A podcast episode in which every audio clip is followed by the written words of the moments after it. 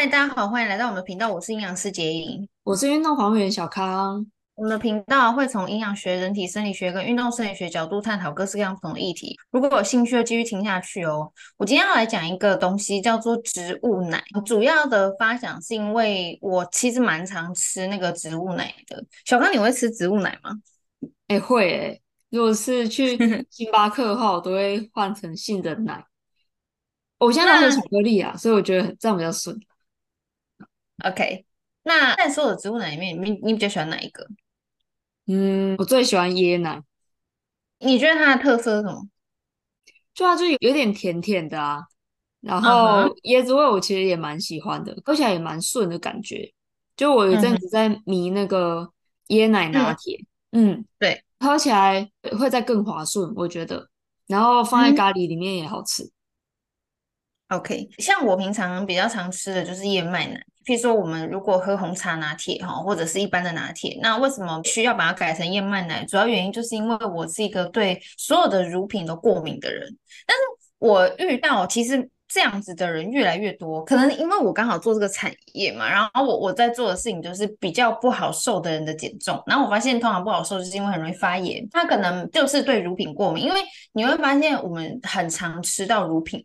譬如说，你去便利商店，你就很容易喝到牛奶。好，拿铁也是牛奶啊。手摇饮店也很多东西都是什么奶盖，然后拿铁类的东西，我们很容易吃到。譬如说，意式料理就会加 cheese，然后我们也会吃一些 yogurt，或者是喝一些优酪乳来让自己的肠胃比较好。所以乳品就是无所不在，就是牛乳类的产品。不过我就是对这类东西都不 OK。然后很多人其实应该都是对这个东西不 OK，没有办法真正正常的消化跟耐受它。那这个时候就产生了植物。奶这个东西来做取代，那植物奶就不是真正的奶，它只是用植物的来源，然后把它做的很像牛奶的口感。如果你没有办法使用牛乳的话，那你就可以用这个东西来取代。这样，而市面上的这些植物奶里面，我觉得每一个东西都有一个不同的特色。然后我今天想要来讲，我觉得哪些人可能比较适合哪些植物奶，可以做个配对，这样。那我们先来讲一下，通常我们要用植物奶的时候，我们应该第一个会评估的，就喜好，你喝下去你可不可以接受那个味道？第二个就是你觉得我们会通常会想要关注它的什么成分？嗯，可能我自己是比较在意糖类吧。OK。Okay, 那所有的植物奶里面，其实糖类的含量，你知道最高的是什么吗？就是一样的 CC 数哦。然后所有的植物奶跟牛奶一起下去比的话，所有的这些乳品，谁的含糖量是最高的？我觉得应该是燕麦奶耶。没错，是燕麦奶。它如果用两百五十 CC，就是一杯去看的话，它大概有十八克。有些十六啦，十六、十八、二十克左右的糖。但你知道牛奶它有多少的糖吗？哎，是哎，我不知道哎，但它可能更多。不会不会，它其实没有更多。它但是它一杯两百五十 CC，大概还是有十二克。所以它其实跟牛奶的那个糖量也没有差到真的很多，大概你就是多个四五克左右，那顶多顶多可能就是多到八克，所以也没有我们想象之中说你可能会多到一到两份糖这样子。好，那第二个你会关注的是什么？应该就是蛋白质吧，对不对？就是蛋白质。嗯，那蛋白质所有的这些乳品里面，蛋白质含量最高的是谁？蛋白质含量最高。所有的乳品里面，牛奶吗？牛奶。那第六名嘞？你觉得第二名应该是谁？豆奶。对，然后呃，后面的啊，大概三四五名，其实大概都差不多，他们大概都只剩下一半左右的，大概三四克。不过第三名其实是燕麦奶哦，哎，超酷的，哎，完全想不到，哎，对，因为大家会觉得燕麦奶它的。糖类多很多，蛋白质应该很低。可是实际上，如果用两百五十 cc 去看的话，其实最低的是椰奶，然后第二、哦、就是最低最低的是椰奶，然后再来倒数第二名是杏仁奶。他们两个很好的一点就是说，它的糖量不是很高，它的油量很高，所以它很有饱足感。如果你想要拿来控制你的血糖，或者是呃要控制热量，因为它的蛋白质含量虽然没有很高，但是油量很高，其实我们之前有讲过，它就会有饱足感。然后因为油脂是不会有刺激胰岛素分泌的成分嘛，所以其实它用控糖、用燃脂，然后做饮食控制，我觉得都是很好用的。但是它的缺点就是这两款椰奶跟杏仁奶蛋白质稍低，所以如果你真的要饮食控制，但是你又不想要蛋白质不足或是肌肉流失的话，就要注意其他蛋白质的摄取了。因为这两款它的蛋白质含量稍微偏低，那很多人会觉得燕麦奶是最低的，可是没有，就一样的 CC 数，其实燕麦奶在中段而已。嗯，好，接下来我们就可能会第三个想到就是脂肪的百分比了哈。那其实，在这些所有的乳品里面，脂肪含量最高的是椰奶。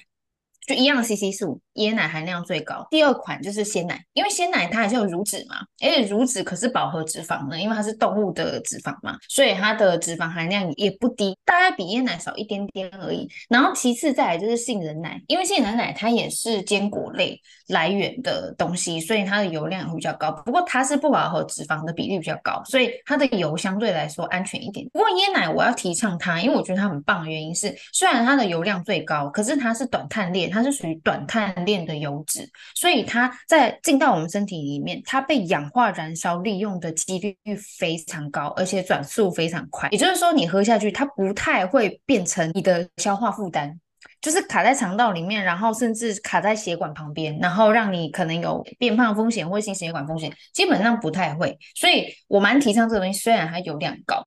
嗯，其实市面上我们通常会要用到的情境下，应该是在咖啡厅，对不对？像刚刚讲的，可能星巴克你就会换杏仁奶。那我自己比较常去的地方，跟我的个案，我觉得他们呢，哈，就是大部分我们比较常去的，就是星巴克跟路易莎。因为最近你们发现路易莎很多间？嗯，有超级多哎，随便走就有了。对，我我觉得很厉害。然后哦，有一阵子我在研究他们那个开公司的那个理念，有有机会再分享一下。因为有时候会看一些企业他们的那个起头啊是怎么样的。好，然后反正他现在很壮大，很厉害。那这两家店，如果你换植物奶的话，我想比较多被提到，而且率比较高，可能是燕麦奶。所以我就从这两家店使用的燕麦奶去做一个评比啊。其实星巴克它用的那个燕麦奶里面所含的糖量。其实比路易莎使用的爱之味燕麦奶的含量还要高，所以它的糖其实比较多，就是以一样的 CC 数来讲的话，那蛋白质就都差不多。然后脂肪的话呢，其实差不多。不过我们有发现，如果你喝星巴克的咖啡或者是茶，然后你换燕麦奶的话，其实你如果买到特大杯，你应该会发现你喝完都不太饿。就是你到下一餐的中间，其实可以动作顾诶。那像他们这一类型的燕麦奶，为什么都可以撑比较久？其实是因为他们使用的是咖啡师指定的那一种燕麦奶，它本身会额外加油脂进来。像星巴克用的这一款，它额外加的就是那个油菜籽油。那为什么要额外加油脂进来的原因，就是因为它必须要可以跟咖啡融合，然后可以打奶泡。所以它的油量要比较高，它才能够打出那个滑顺口感，然后有奶泡这样子。所以它们的油脂比例是额外加进去的。燕麦奶本身的油量不是很高的，但是如果你去咖啡厅换成燕麦奶，你会发现你喝它会比较饱，或是饱比较久。那星巴克的话，因为它的量加蛮多的，再来就是我们一杯会喝到蛮大的量，所以你会发现其实如果你饭后喝，然后换那个的话，如果你只是当餐跟餐中间的小点心，我觉得太 heavy 了，因为你真的会觉得你都不不太饿，就是你到下一餐的中间都不会太饿。但是如果说你把它取代成你中间的某一餐，你可能没有空可以吃东西，你可能刚好要 meeting，你可能刚好开车去别的地方之类的，那你那段时间不适合吃东西，但是你又怕空腹太久会造成身体的负担的话，我觉得这时候来一杯那个你拿铁，然后你换成燕麦奶就非常适合，对整个肠胃来说的话会非常非常的舒服，然后也不会空腹太久，呃，可能有一点点那种又恰身的感觉这样子。那它。值得一提的是，通常燕麦奶里面的纤维含量会比较高，像是那个星巴克跟路易莎他们家的燕麦奶，其实它本身就是你直接那一杯哦，大概都有两克到四克左右的纤维。也就是说，如果你光喝那一杯，你大概就很像吃了一碗青菜的纤维了。哦，很不错哎。对，就是因为如果你今天喝拿铁，然后你用的是牛奶，牛奶里面是没有纤维的，所以你可能就是你的纤维量摄取不足嘛，你可能就要额外再吃青菜啊什么什么，或是吃其他类型含纤维类型的食物去补你的纤维养菌菌。可是如果你今天用燕麦奶的话，就不用特别补也没关系，因为它本身就含有。所以我觉得燕麦奶的好处在这个地方哦，就是如果你是一个纤维经常摄取不足的人。或者是你的肠道菌可能不是这么健康的人，那你可以使用这一款。那我在这边呢、因为我就是燕麦奶的经常使用者嘛，因为呃，我跟小康不一样，就是我没有办法接受杏仁奶的味道，就我我我我个人呐、啊，我个人没有办法接受那个味道。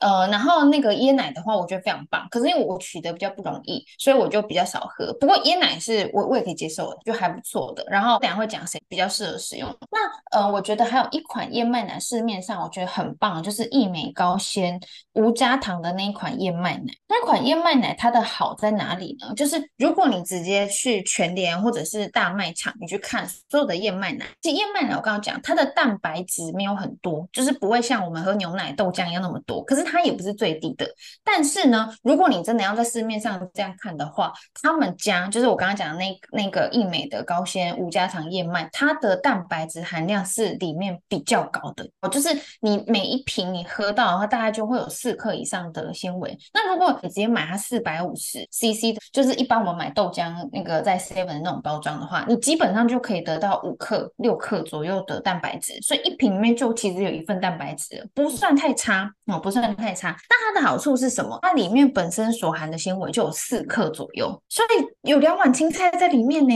如果说你直接吃其他的东西，譬如说你可能喝牛奶，你可能就没有纤维，但是你你其他东西有。但如果你喝豆浆的话，它跟它性质很像，但是如果你是那个喝豆浆或豆奶很容易胀气的人，你换燕麦奶就不会胀气。对，所以我觉得性质很类似，也可以得到蛋白质，然后也可以得到纤维，但是它比较不会胀气。我觉得大家可以根据自己的状况利用。然后有时候会这样，比如说我今天早上觉得我肠胃很空，很舒服，可能我前一天呢、啊，呃，吃的东西啊，消化什么整体很好，那那天早上起来我可能就会选豆浆。因为我只是不能喝牛奶嘛，我豆浆可以喝，我可能就选豆浆。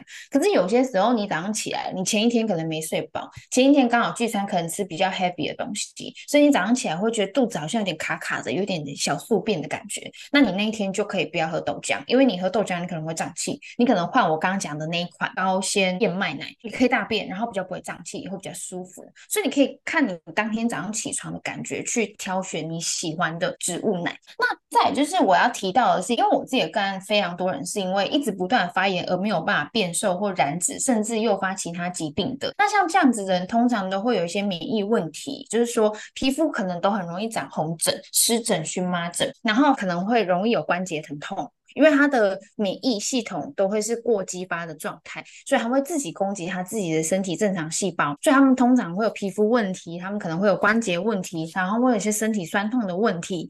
那像这样子的人，他的肠胃肠道状况也不是特别好，比如肠道很容易破皮啊，可能就腹胀啊，然后腹泻啊这样子。那其实像这样子，如果说你刚好又是一个不能喝牛奶的人，然后但是你吃肉类或者是吃一般的，嗯。可能分子比较大的蛋白质，你又容易消化不良的话，我觉得植物奶是很好用的东西。所有的植物奶里面最适合这个族群的就是椰奶。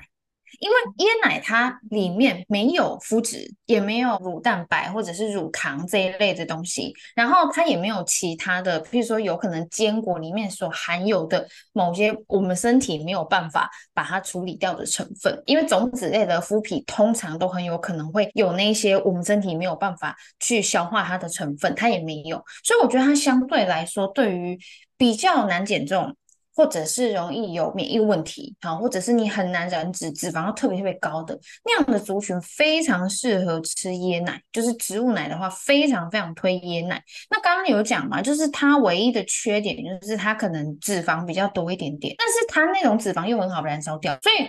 虽然说你一次喝进去的摄取量会稍微多一点点，但是你吃下去以后，其实它被氧化燃烧掉的几率又比较高。你其他的食物记得不要吃到特别特别高油的，好。所以整体来说，我觉得它它的好处还是大于它的坏处的。那坏处是只要你能够正常代谢，可以把它燃烧，它会第一个被拿去用掉这样子。所以我觉得如果有免疫问题的人，很适合喝的植物奶是椰奶。好，如果你今天就是单纯想要养肌肉，想要燃脂，然后想要低糖，然后高代谢的状态，雕塑自己身体，没有什么其他问题的，那我觉得很适合吃杏仁奶，因为它的糖不是很高，然后它的油脂量又够多，但是也不是太多，又有一点点纤维啊。因为通常像这样的族群，他们糖类都不会吃很多。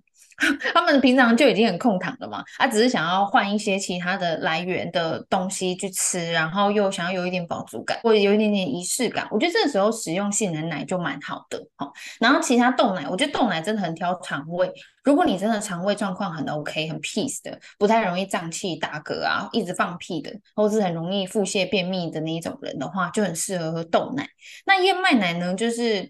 看你喜不喜欢，好像我就是蛮喜欢的。然后，如果你的食物里面你都是外食族，你的纤维量也经常摄取不足的话，我觉得就可以选它。那鲜奶的话，就是如果你以上问题都没有，你又很想喝它，然后它又比较便宜，那你就可以 选鲜奶。鲜奶的好处当然就是它钙质含量比较高了。那在其他的植物奶当中，同时跟它钙质含量差不多高的是杏仁奶。所以如果啊，你是一个压力比较大、容易钙流失，或者是可能你已经过了更年期，你又觉得钙质的吸收对你来说蛮重要的，那你就可以选杏仁奶。我把大部分大家对杏仁奶的一些迷思，或者是我觉得哪些族群比较适合哪些植物奶，已经讲完了。小康有什么感觉？嗯、你会觉得你要选谁？我刚刚想象的就是我冰箱大概就会放好几款，然后就可以根据我的状态去选。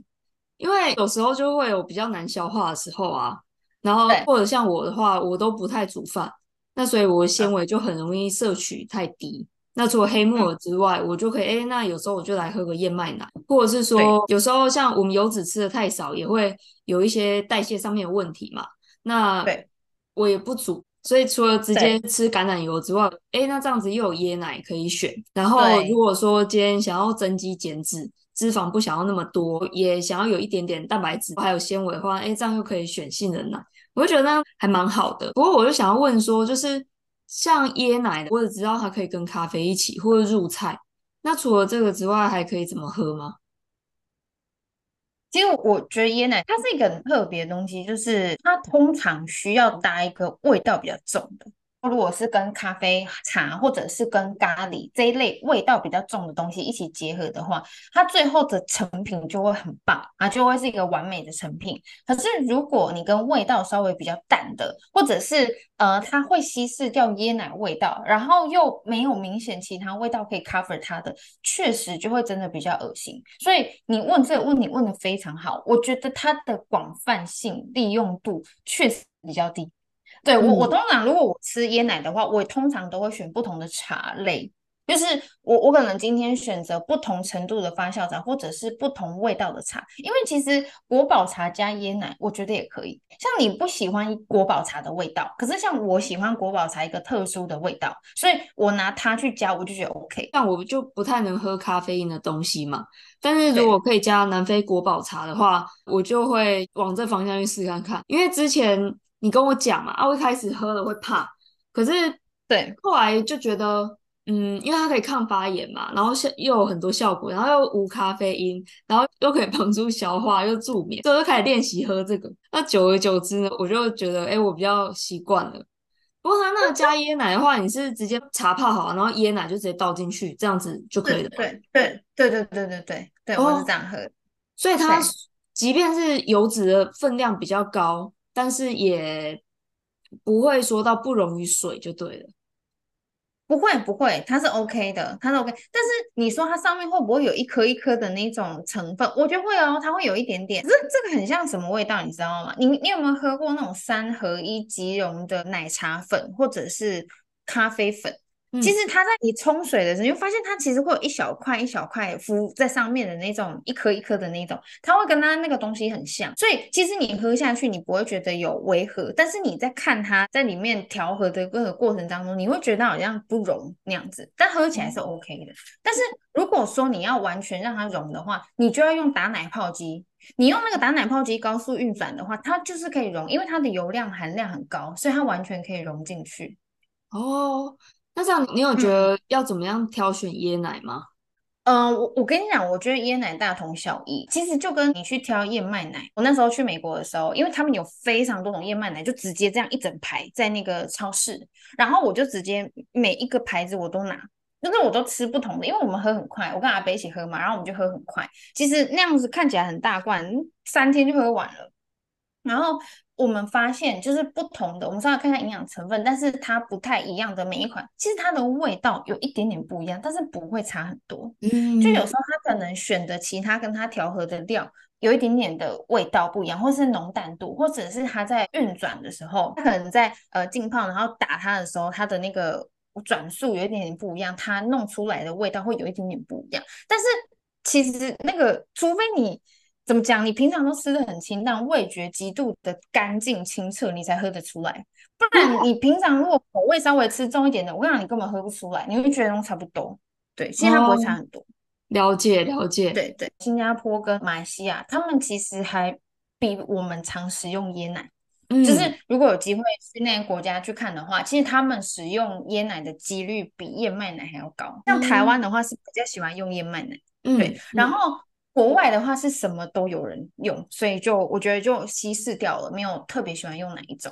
但是新加坡、马来西亚的话，他们最常使用的就是椰奶，所以他们椰奶的种类会比较多。那其实他们就很常搭各种不同的茶跟各种不同的咖啡，其实喝起来都非常好喝。对，它只是有比例的不同，然后浓淡度的不同，你喝起来不太一样这样子而已。嗯嗯嗯嗯嗯。好哦，我觉得今天分享这一集给喜欢燕麦呃喜欢植物奶的人类们，你看我都有私心，每次都会讲成燕麦奶，sorry。